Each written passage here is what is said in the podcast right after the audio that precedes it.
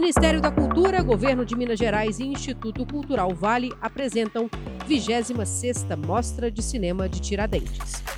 Lei Federal de Incentivo à Cultura, Patrocínio Master, Instituto Cultural Vale. Realização Universo Produção, Cultura, Turismo, Governo de Minas Gerais, Ministério da Cultura, Governo Federal, União e Reconstrução. Olá, bom dia a todo mundo. É bom ver é, gente aqui presente né, no auditório, em Tiradentes, depois de dois anos de mostra online.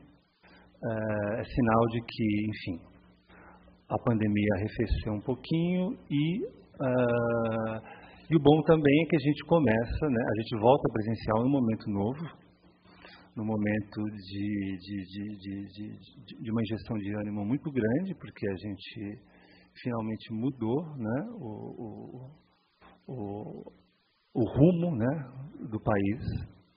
E agora, claro, né, isso também é, não só é, há de se comemorar, mas é, há de redobrar também a vigilância pelo que a gente vê que está acontecendo por aí ainda, né, porque nem todos os problemas foram superados com uma mudança de governo.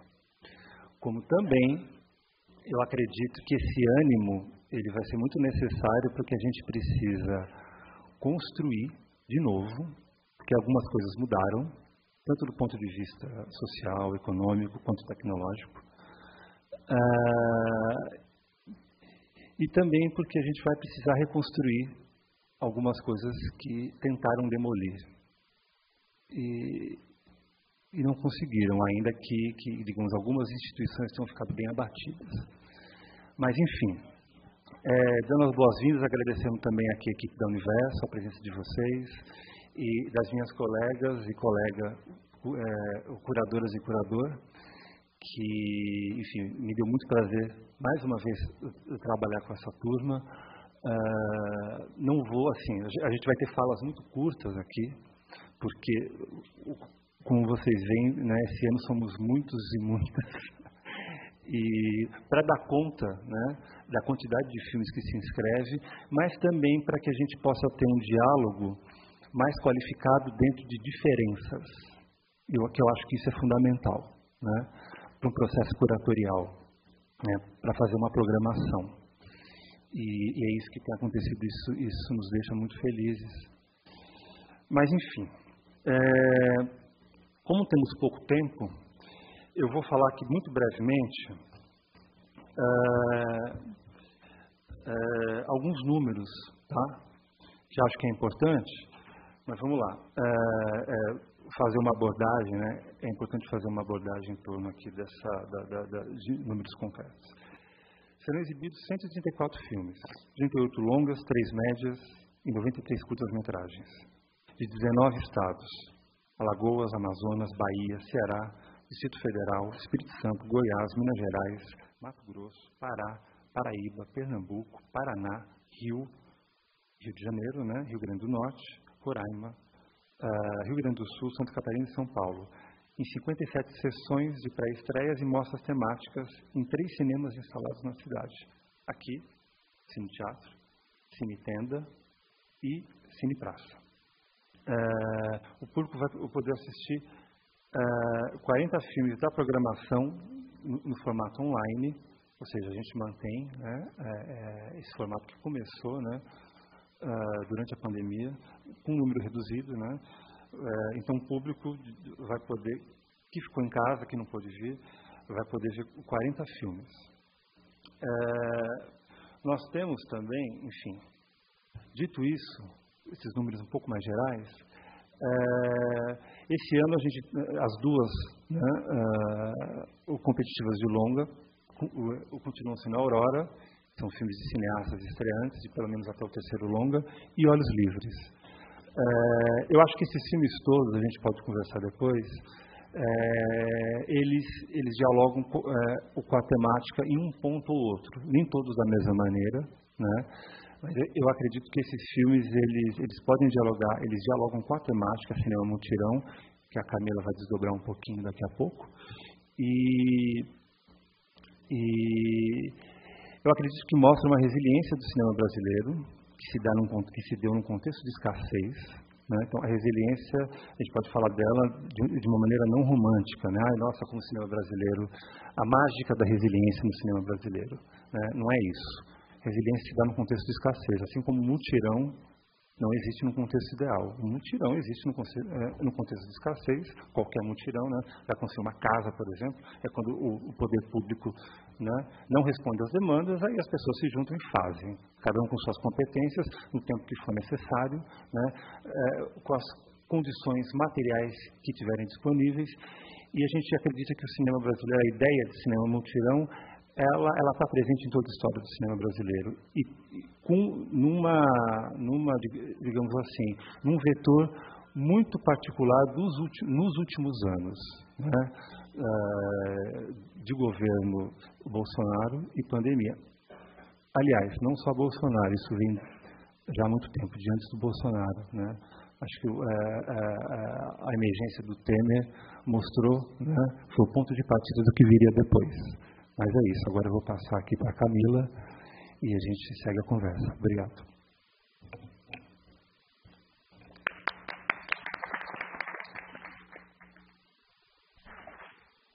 É, bom dia.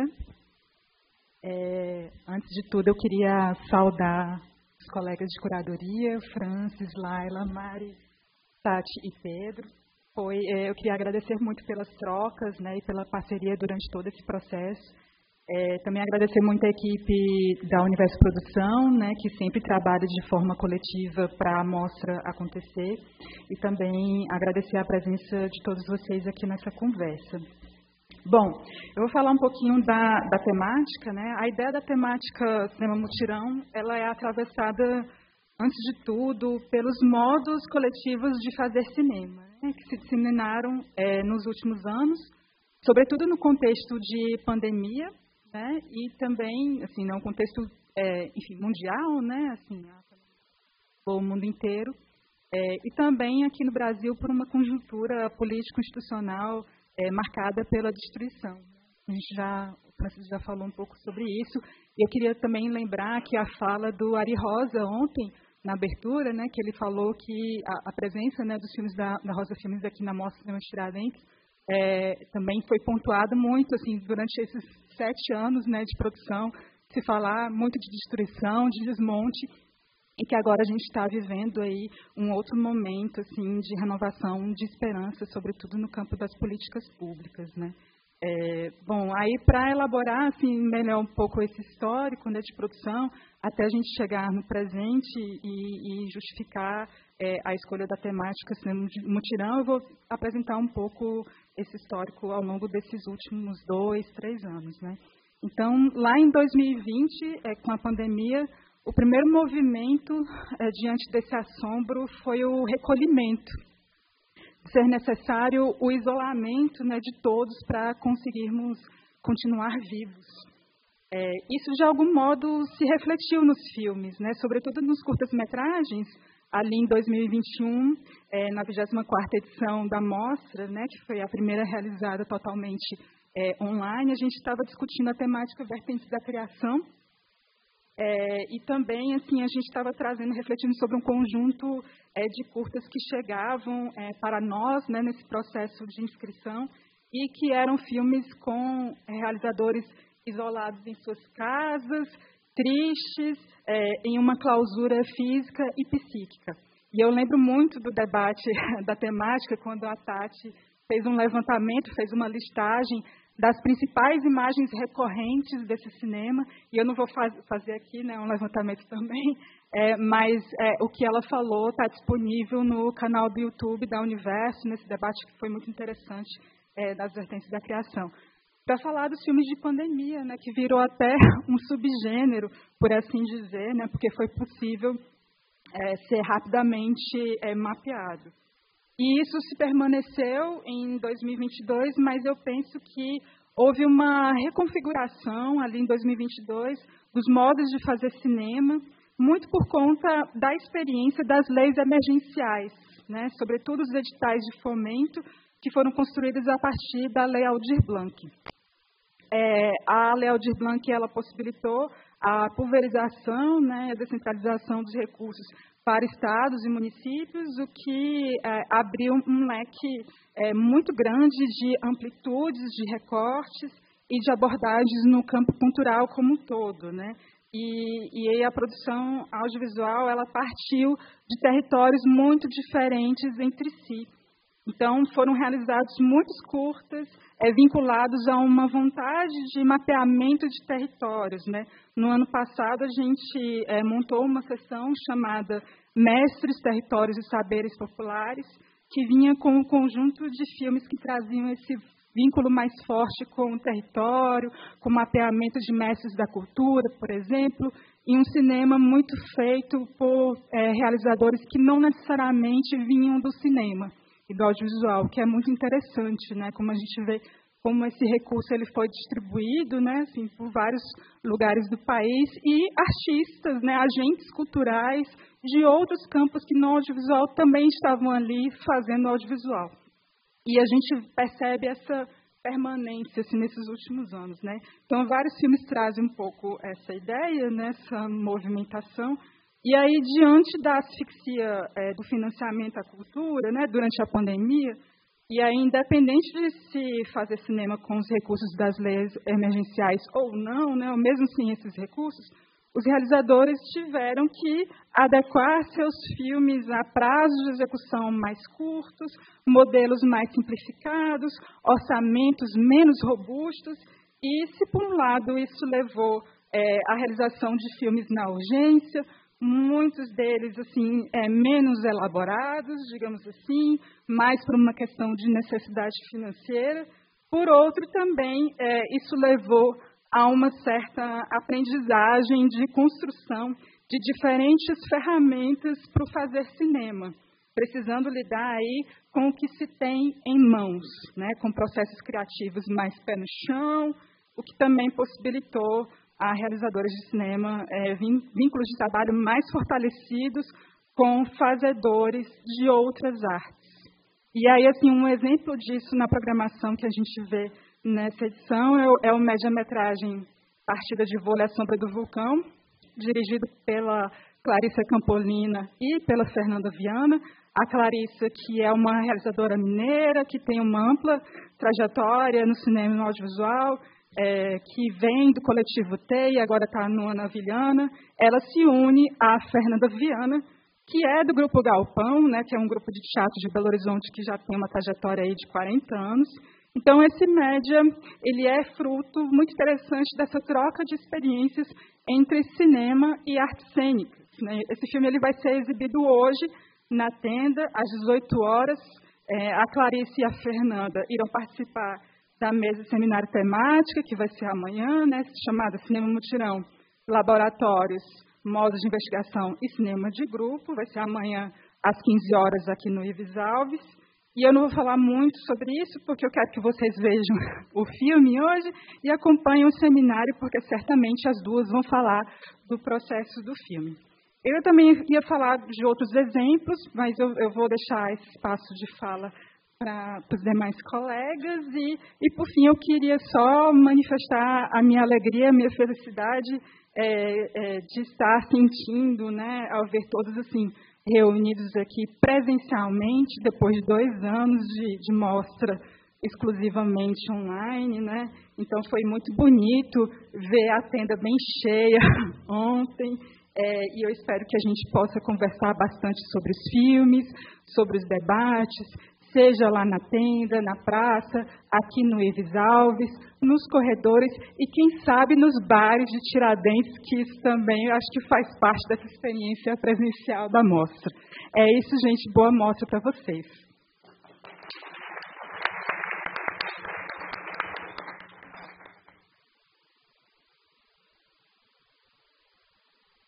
Tati agora. Ei, gente, bom dia. É, quero pegar essa última fala da Camila para dizer também da imensa, imensa emoção. Chorei ontem, de alegria, de amor, por a gente poder, enfim, estar de volta. Todo mundo meio com cara de acabado ontem, né? Eu achei. Não, mas a gente sobreviveu, né? Que delícia. Nossa, que emocionada ontem. Estou emocionada, né, Mari? Né, Trica? É, e quero também agradecer imensamente e parabenizar a equipe da Universo pela 26 mostra, 26 esse negócio desse tamanho, eu acho tão doido, é uma equipe pequena que faz esse negócio ficar de pé de um jeito super bonito. E essa galera aqui da curadoria e Maria Trica e o Rubens, que não está aqui, cadê Rubens?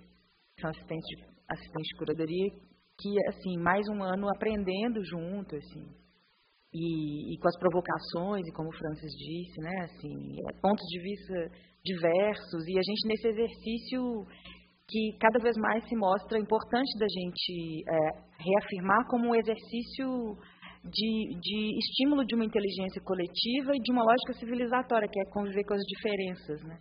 É a gente, que a gente não é. E esse ano tem duas mulheres pretas, gente, eu estou tão emocionada. E que pensam diferente, olha que luxo. que preto não é tudo igual, né, gente? Então, é isso. É, super feliz, assim, do tanto que a gente cresce junto, sabe? Assim, nas nossas diferenças. É bom demais a conversa. Eu me sinto muito. É um presente, assim. Agradeço demais. Eu vou, assim, já gastei meu tempo assim, só com essas firulas, né? Mas eu vou ler, para não tomar muito tempo, falar um pouco do, de um geralzão, assim, dos filmes inscritos. Que eu acho, eu acho assim, a gente seleciona 10% dos curtas, gente. É muito pouco, sabe? Ai, por que, que meu filme não ficou, não entrou? Porque é ruim. Não, gente, seu filme é foda, mas não cabe, né? Aliás, um parênteses, né? Desde 2018, Tiradentes pede autodeclaração de raça e gênero. Isso é super importante. Ajudem as pessoas que pesquisam cinema, façam autodeclaração de seus filmes, ajudem a memória do cinema brasileiro e compreendam o que, que significa se declarar branco e não latino. Nos Estados Unidos é latino, aqui no Brasil é branco. Raça é uma coisa circunstancial. Então, isso também é um processo de aprendizado é, para a sociedade, né? É, e, e, e, aí recebi provocações, todo ano recebo, mas esse ano eu resolvi falar disso. Ai, porque eu não sou preto, não sou gay, meu filme não entrou. Bicha, não. Assim, se houve um momento em que o cinema brasileiro era identitário, é quando ele era só branco e masculino. Agora ele está plural. Mas para mais gente entrar, o que sempre foi presente tem que diminuir. Então é um pouco sobre isso também, sabe? Não é uma caça à branquitude. É entender que branquitude não é a hegemonia mais, não pode ser, entendeu? O normal. Ou a única coisa. Então, a pluralidade pressupõe dividir espaço. Então, eu queria, assim, só dar esse textão, porque, ai, não aguento. então, vamos lá, falar do geral. É, vou ler só para não perder o raciocínio, porque né, estou sequelada de Covid também. É, a temática desse ano, como a Camila bem colocou, assim, ela tem, e, e os filmes também, tem é, diálogos, nem sempre explícitos, assim, com as temáticas anteriores, o cinema em transição e vertentes da criação, né? E, enfim, vou, depois a gente pode conversar mais dessas especificidades, mas eu queria destacar alguns pontos, é, também puxando um pouco do que a Camila falou, desse conjunto de 808 filmes que vieram e a gente selecionou é, 89 nos curtas, né? É, numa primeira reflexão, e sob o risco de, de, deixar de fora alguns gestos igualmente significativos, eu destacaria três linhas de força, sobretudo relacionadas a pontos que me parecem mais centrais nesse conjunto de filmes. São elas as elaborações do período pandêmico, que é, esse período segue a nos assombrar e os filmes né, reagem a isso, é, também reações ao momento político do país, seja pelo realismo desencantado ou por uma fabulação ou especulação nem sempre otimistas, e as presenças que seguem disruptivas de cinematografias negras, indígenas e realizadas por pessoas que se identificam nas dissidências de gênero, no que essas dissidências apresentam de concretude e, e de um pensamento anti-universalizante. Alguns curtas apresentam uma interseção entre essas linhas de força e outros acabam por não se encaixar nessa divisão. Mas eu vou me concentrar aqui nesses três movimentos porque eu considero isso bastante sintomático de uma reação estético-política, que é rápida e concisa, própria ao curta-metragem. Né?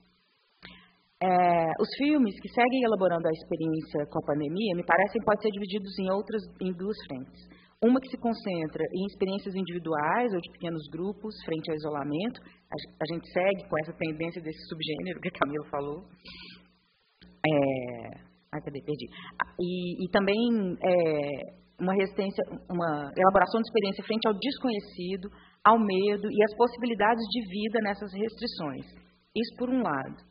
E por outro, filmes realizados a partir da aproximação de outros campos artísticos com o cinema, por força das circunstâncias, como a Camila colocou, sobretudo nas artes cênicas e artes visuais. E, nesse ano especificamente, tem experimentos verdadeiramente cinematográficos de um jeito mais contundente. Né? Se a gente recebeu ano passado muito material de teatro e dança filmados, digamos assim, né? com cortes ali, como se fosse quase uma elaboração de um ao vivo, a gente, a gente tem provocações de como que um pós-dramático, por exemplo, pode ser poeticamente figurado na imagem.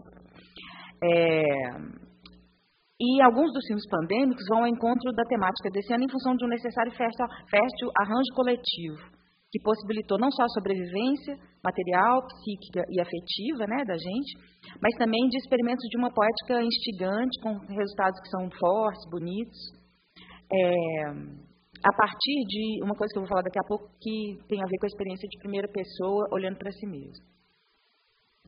É, e há nisso um ponto evidente né, de reverberação das discussões anteriores.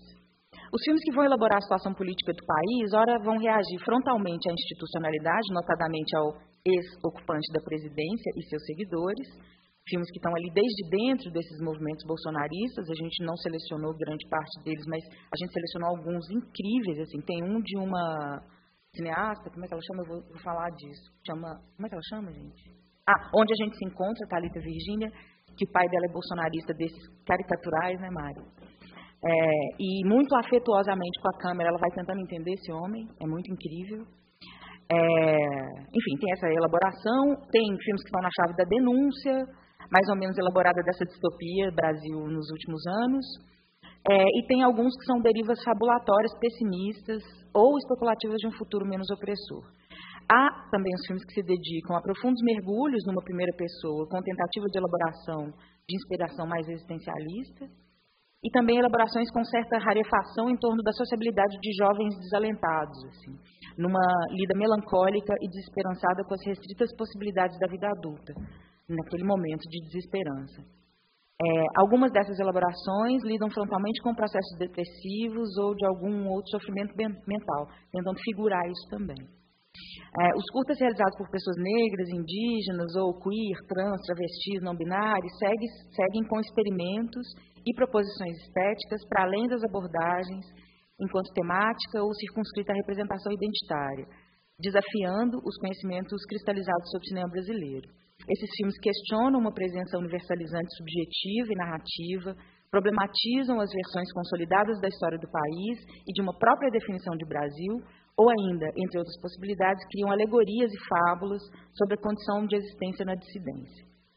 Há alguns gestos nesse conjunto amplo que parecem se apresentar um tanto desgastados pelo excesso de repetição, como, por exemplo, longas digressões em primeira pessoa, em voice-over, acompanhadas de imagens de arquivo pessoais e deambulações em câmera subjetiva. Oh, gente, isso está demais. Hoje em conversa. Esse desgaste, entretanto, não retira, não, não é que já passou, mas enfim, esse desgaste, entretanto, não retira a força desses filmes de realizadores que se utilizam desse recurso para criar conceitualmente uma escrita de si em primeira pessoa, de singular plural, associando a outras elaborações que conseguem resguardar um certo frescor. Lidando com a precariedade imposta por esses tempos, muitos dos curtas selecionados se jogam em experimentos radicais, assim, nesse sentido. Estou interditando filme de primeira pessoa, não, tá, gente? Não vem falar desse, né? Mas é porque, assim, é muito, muito a gente está olhando muito para a gente, a gente ficou muito tempo olhando só para a gente, e, e, e, e, quem não se via no cinema também foi, foi se impondo numa primeira pessoa. Então, tem é, um ajuste aí, né, necessário, a gente olhando essa, esse conjunto, porque tem muita coisa que de fato está muito repetida. Assim. As pessoas, uns filmes vão influenciando os outros e as pessoas acham que estão inventando a roda. Então é um pouco isso. Então, é, não vou falar mais nada, está tudo certo. Obrigada.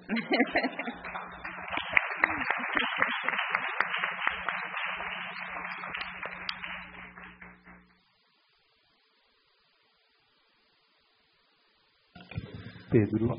Obrigado. Olá, pessoal, bom dia. Quero também começar agradecendo então, a presença de todo mundo que está aqui hoje, é, depois desses dois anos tão catastróficos né, que a gente passou em casa, isolado. Quero agradecer imensamente os meus colegas de, de curadoria de mesa. É sempre um prazer trabalhar com, com essas visões tão diferentes. É fundamental essas visões diferentes, como a Tati sempre coloca. Ela, elas nos ajudam a ver coisas que a gente não veria se a gente estivesse só no nosso mundinho né, fechado, acadêmico, universitário, apesar de todos nós termos um pezinho na universidade, mas é, isso oxigena muito a nossa, nossa visão. Vocês imaginam o que, que, que é assistir quase 900 filmes no espaço de dois meses.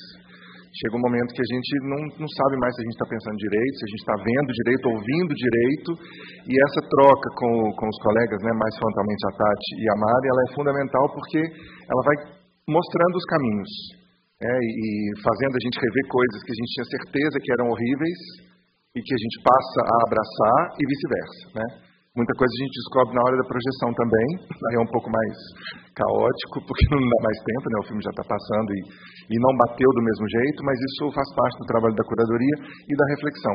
Eu faço esse trabalho já há 11 anos, aqui em Tiradentes, acho que eu sou o mais antigo dessa mesa, mais até que o Francis, que está tá coordenando. Dei uma parada de dois anos, mas para ter certeza de que eu precisava voltar, porque esse espaço aqui de, de visionamento e de reflexão, ele é muito oxigenante, quando a gente está dentro de um esquema mais acadêmico de pesquisa, um pouco mais institucionalizado, que pode embotar um pouco as nossas ideias. Então, obrigadíssimo pelas trocas, Mari e Tati principalmente, mas Camila, Francis e Laila também. A Tati já fez um panorama super amplo aqui e ao mesmo tempo pontual, porque a gente conversou muito durante esses dois meses, né? Assim, a gente tinha reuniões quase que semanais, é, o online ajudou isso muito. Eu fico imaginando, fico lembrando quando a gente fazia uma reunião de curadoria só em Belo Horizonte para discutir tudo num dia só. Era meio louco, meio louco assim. Agora o online facilitou bastante essas trocas e isso foi muito bom. Isso é muito bom porque isso reflete muito na programação, como que isso está presente nesses filmes que a gente escolhe. E vou começar falando algo que a Tati terminou aqui na fala dela, que é essa coisa do desgaste, que a gente usou muito esse termo, né? Fórmulas desgastadas, que é, no fundo, uma tentativa da gente tentar separar um pouco né, o joio do trigo, é, mas é um julgamento de valor que está ancorado na cabeça de três pessoas, basicamente. Né, que por mais diferenças que a gente tenha, nós três, a gente está mais ou menos dentro de um universo razoavelmente parecido. Então, até que ponto são efetivamente fórmulas desgastadas ou esses filmes estão tentando dar conta de uma provocação inicial que foi feita há dois, três anos, num determinado tipo de grupos de filmes, mas aquilo ainda está válido para ser pensado. A gente não tem essa, essa conclusão, né? acho que não teremos tão cedo, mas o fato é que a gente tem sempre que estar tá ali equilibrando pesos e medidas para tentar fazer o verdadeiro é, é, julgamento, entre aspas, dos, dos filmes, e não deixar isso prejudicar o visionamento de quem vai vê-los depois num conjunto direcionado, que são vocês, que são o público. Tá? Então é isso mesmo, os filmes não entram só porque eles são bons, Tiradentes tem vários espaços de exibição onde outros tipos de linguagem precisam ser colocados, como a praça, né, que são filmes um pouco mais, digamos, comerciais, mais fáceis para toda a família, tem recortes de idade também. Então, o, o, a cara de Tiradentes nos curtas, eu ousaria dizer que ela talvez seja até mais ampla do que nos longas. Porque a gente, primeiro, né, enfrenta um, um arsenal muito maior de produção e a gente tem mais espaço para difundir esses filmes de acordo com o perfil que eles têm. E isso é muito importante que esses filmes existam. O filme mais difícil da tenda e o filme mais popular, mais comercial, que gera palma no final e ganha o prêmio de público. Eu acho que um festival se faz dessas, dessas pluralidades. Mas essa coisa da fórmula desgastada é sempre muito difícil da gente julgar. É, se é uma fórmula ou se é algo que ainda está reverberando dentro dos cineastas e que possa ou não ter uma elaboração um pouco mais, digamos, antenada com o que está acontecendo em determinados momentos. A Camila falou também do, do, dos filmes de pandemia, né? foi um, um, uma eu, eu, defini inicialmente como uma praga, assim como os filmes de apartamentos, sem diálogos, né, tristeza de casal, ruptura, etc., que quase virou um subgênero. Os filmes de pandemia criaram um subgênero e eu acho que agora a gente está conseguindo começar a elaborar de um jeito um pouco mais distanciado, né? A pandemia não, não, terminou há muito tempo, mas parece que a gente pegou uma primeira leva nos últimos anos daqueles filmes que eram feitos na urgência do momento, com poucos recursos, com pouca reflexão.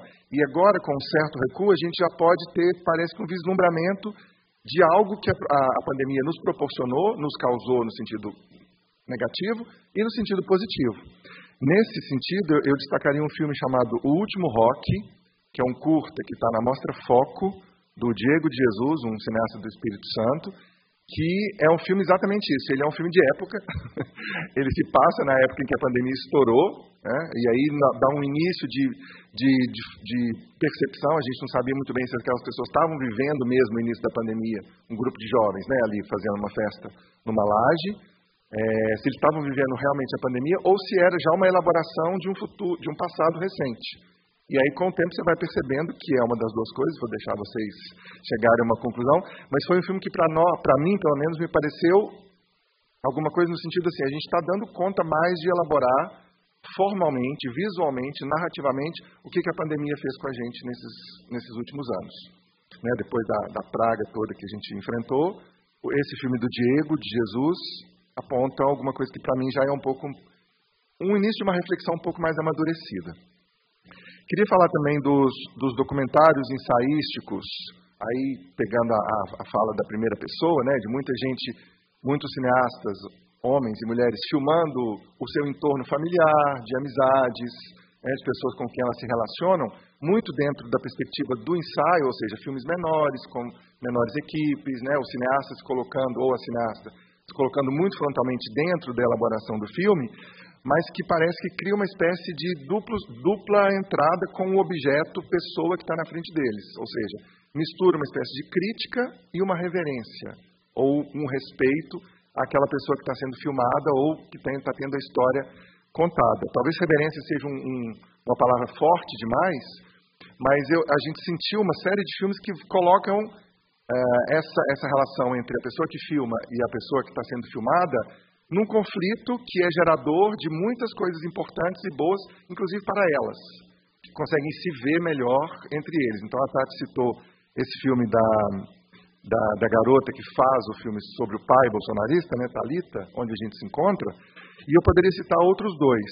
É, um deles é um documentário de São Paulo, também chamado Meu Outro Nome é Luísa, documentário ensaio, né, onde uma cineasta, é, Ana Luísa Hartmann, filma uma atriz e filma uma atriz de um jeito é, entre expor aquela atriz com toda a, entre aspas, superficialidade, vontade de parecer bonita, vontade de parecer, né, é, de alguma maneira, tendo uma imagem que possa ser reverenciada no futuro, mas aquela imagem, ao mesmo tempo, ela apresenta uma série de fragilidades. E a cineasta vai nos entregando as duas coisas ao mesmo tempo: a força e a fraqueza desse personagem. Meu outro nome é Luiz, é um filme que está na mostra Formação.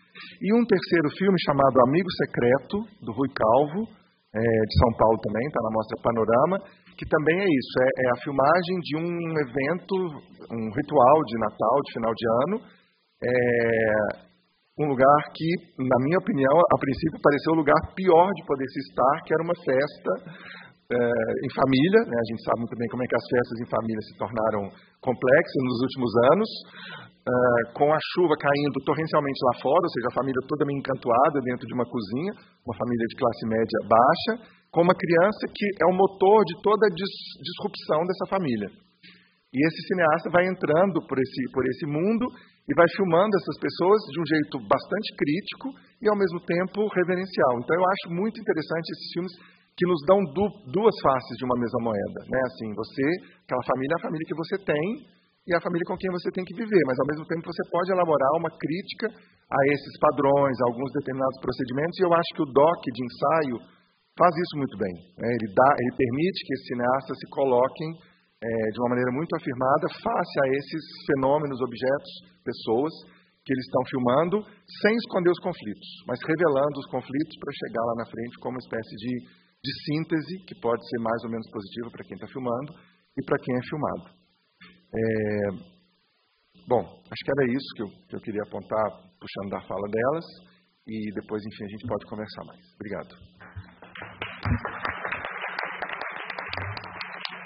Valeu, Pedro. E lembrando que o Pedro vai lançar um, um livro aqui amanhã, ao meio-dia. Helena Inês, atriz experimental. Então, quem quiser adquirir um exemplar e uma assinatura, um autógrafo do autor. E a Helena vai estar aqui também, né?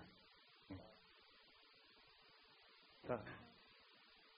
É, o, então vai ter o lançamento do livro e a gente tem dois filmes com a Helena e da Helena. Então, assim, é muito lindo a gente ver uma pessoa né, aos 82, 83 anos, atuante, é, trabalhando com pessoas jovens, trabalhando com gente que está começando a fazer cinema, com gente que já faz cinema há 50, 60 anos, e gente que está começando a fazer cinema. Então, eu saúdo vivamente, para quem não conhece a Helena Inês, venham conhecer através do livro, através do longa-metragem que ela dirigiu, através de um curta do qual ela é personagem, né, ou seja, uma figura farol para o cinema brasileiro de ontem, de hoje e de amanhã.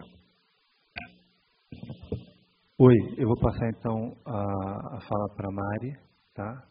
E aí depois, para finalizar, a Laila. Mari, por favor. Tá. Bom, gente, muito obrigada, assim, por poder fazer parte da equipe. Acho que faz sentido eu falar por último em alguma medida da equipe de curtas, porque eu sou a mais nova né, da mesa, quando temos o Pedro mais velho na ponta de lá, eu represento a nova geração. E né, o, o, o fio da história, de duas, enfim, aquelas que querem criar uma narrativa mínima, né, mas não é realizadora.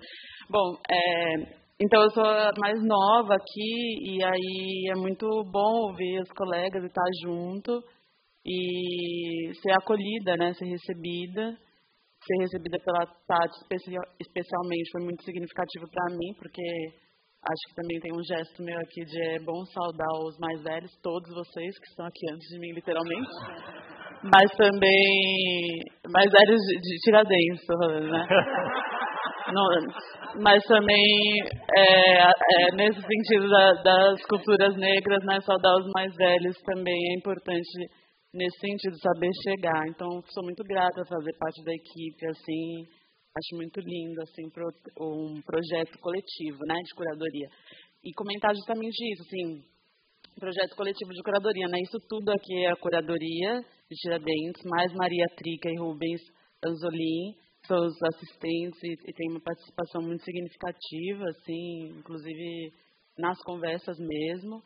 É, pensar que também, acho que como curadoria tem a ver com interpretação e conversa, né, com, e programação, conversa entre filmes, mas também conversa sobre os, frio, os filmes, é, como que a gente pode pensar a curadoria de forma coletiva, acho que Pedro já falaram isso, mas é, também para além do papel individual, né, dessa figura poderosa, que é o curador, a curadora, quem escolhe, quem programa, e como isso se associa ao tema mutirão, né, e a, uma crítica a esse lugar da autoria única e o que isso representa na história do cinema, né?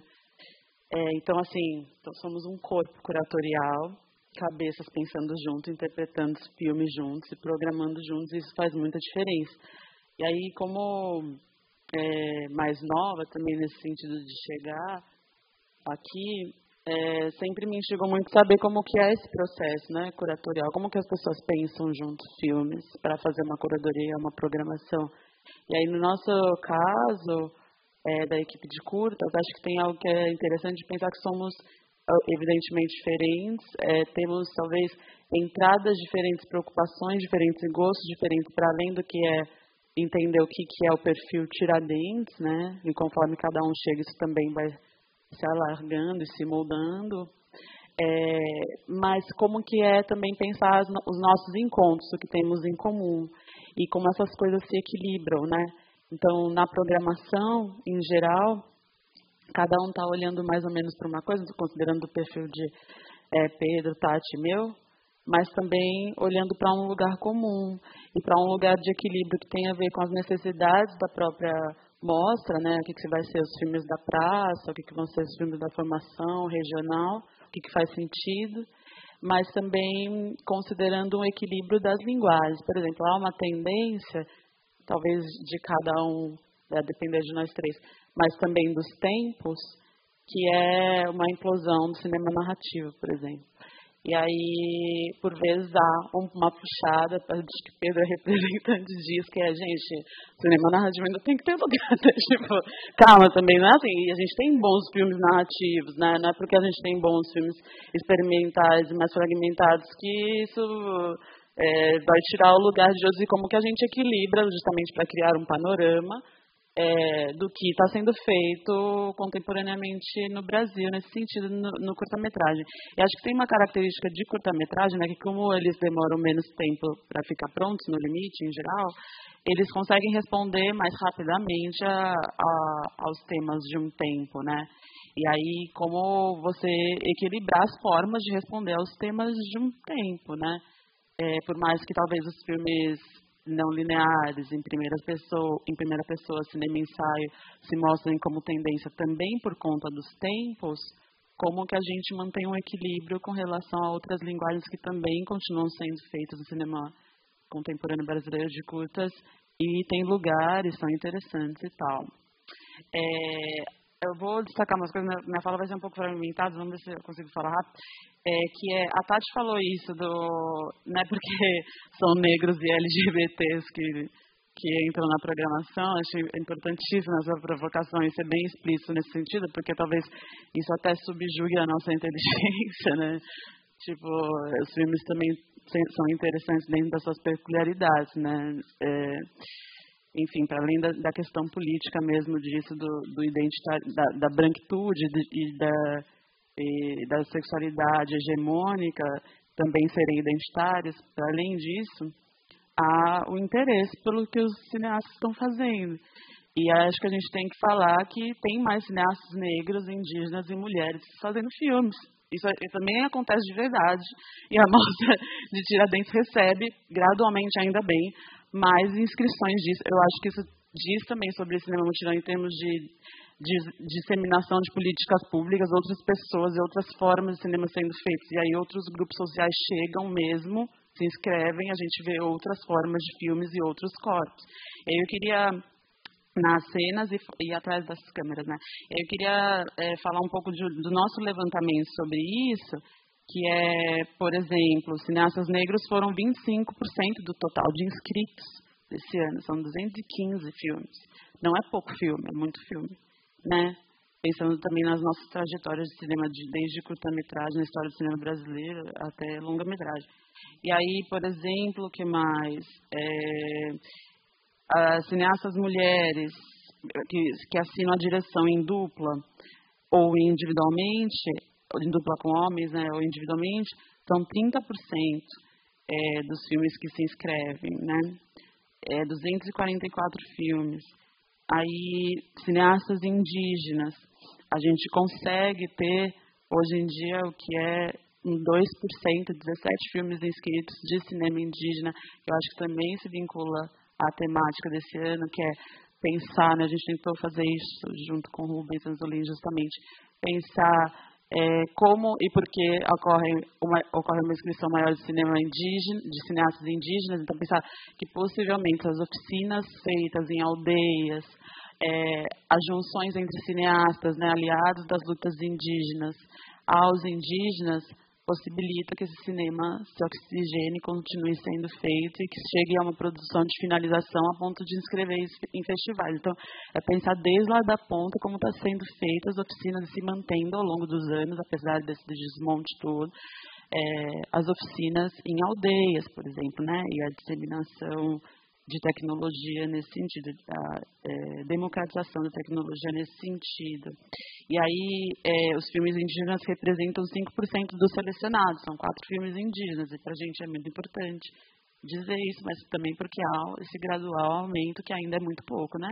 Pensando no que são os indígenas no Brasil. Mas só para dar esses exemplos, assim, é, os filmes de pessoas negras, autodeclarados pardos e negros, né, que tem isso da autodeclaração que a gente falou, são 30%, por, por exemplo, dos filmes é, selecionados.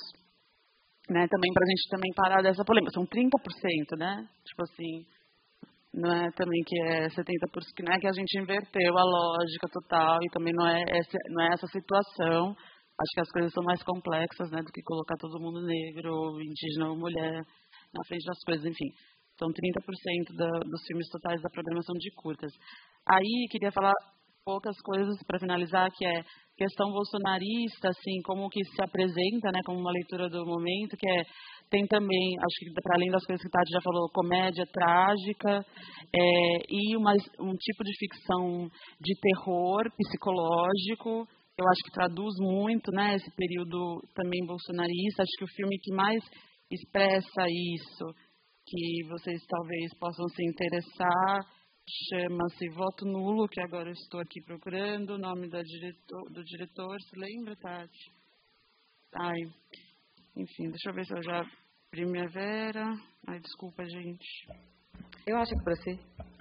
Tá. Gustavo ah, de é Carvalho. Gustavo de Carvalho, de São Paulo, Voto Nulo, que é um filme de terror psicológico e que se vincula a pensar também como esse período bolsonarista é, atinge ou atingiu né, mulheres e acho que tem aí um rescaldo de, por exemplo, mulheres na política, né? Marielle, assim, como que é esse terror para esses corpos que foram odiados por essas pessoas é, ultraconservadoras, né, e tal.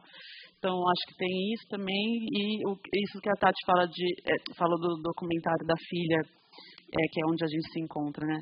Da filha que tem o pai bolsonarista, acho que entra num caráter um pouco de documentário sociológico sobre como entender os bolsonaristas.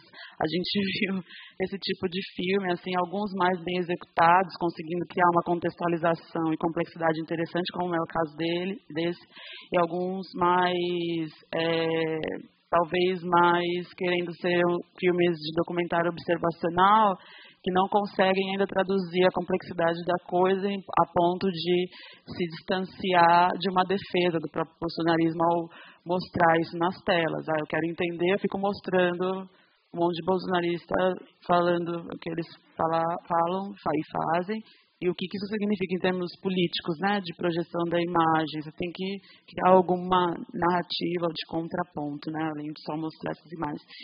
E acho que destacaria também a primeira sessão da Mostra Panorama, ela tem uma evocação que me parece física é, para assistir cinema, que é assistir o filme em sala de cinema necessariamente, pensando é, em sonoridade, o que o filme pode fazer com uma evocação dos corpos, a porosidade da pele, é, talvez alguma coisa de sensualidade, filmes que são sensuais no sentido de de um sensorial que transcende o visual e o, e o auditivo e que evoca a presença em sala de cinema. E como a gente está voltando para a sala de cinema, eu acho que é uma mostra interessante para sentir isso, essa volta da sala, o que, que um filme pode fazer com a gente em sala de cinema, desestabilizar, mas nos convocar a estar tá junto com o próprio filme, entre nós e na expansão do corpo da, na sala.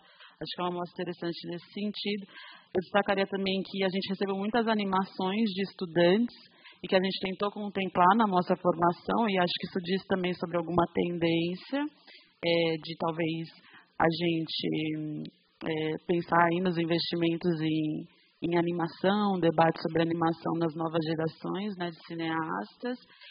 E, por fim, é, para falar dessa questão da tendência dos filmes em primeira pessoa, eu acho que o nosso desafio nesse sentido foi pensar, sobretudo porque a temática nos puxava isso, foi pensar o que, que há de novo nessa tendência que é muito contemporânea, né? não é uma tendência também que é, sei lá, né, tipo, se ela tem cinco anos, por mais que seja um tempinho, é um tempo muito curto em termos históricos, né? Então, o que, que há de novo nessa, nessa utilização da voz over em primeira pessoa, a bricolagem de imagens e uma reflexão, por vezes se direcionando muito ao cinema ensaio, e como, sobretudo pensando nessa maior inscrição de corpos não hegemônicos ou não dominantes, como que essa primeira voz ou é, a voz em primeira pessoa, ela de fato representa uma coletividade quando esses cineastas é, começam, passam a fazer mais filmes, né? Esses cineastas que querem falar de si porque nunca foram falados, ou, ou melhor, nunca puderam falar diretamente, foram sempre falados. E aí, acho que é algo interessante para vocês verem, assim, ou tentarem perceber da programação e depois trocar uma ideia com a gente, que acho que isso também é muito de, de mostra, né? Tipo, falem com a gente, assim, depois das sessões, o que, que vocês estão achando. Tipo, vocês falaram um monte de coisa, depois eu achei nada a ver a sessão. É, eu gostaria, assim, de ter essa troca de ideias, é, que é pensar como você cria uma primeira voz que seja de fato coletiva dentro da narrativa individual e em termos formais também, como você cria polissemia, como você cria é, é, algo que seja talvez um eco de voz, né? Em termos formais, talvez em termos de ancestralidade, em termos de linguagens, juntar outras linguagens para falar de uma mesma coisa, de, de, de uma só vivência, também pode criar uma extensão de coletividade na forma de fazer filme ou é uma extensão de grupo, né, de mais formas. Então acho que era isso de prestar, vocês tentarem prestar atenção nessa nossa tentativa de é, valorizar os filmes em primeira pessoa, considerando essas características e nos darem também feedbacks se isso é perceptível, que vocês tenham achado sobre. É isso. Obrigada, gente, pela chegada.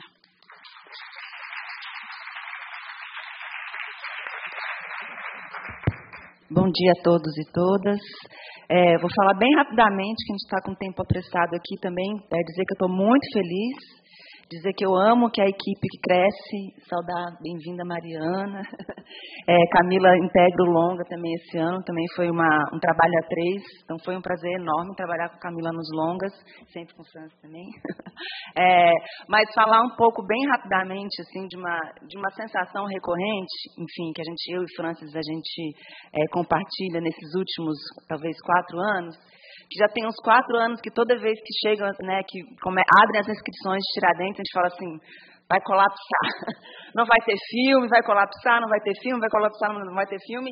E os filmes chegam e às vezes chegam em quantidades maiores, assim.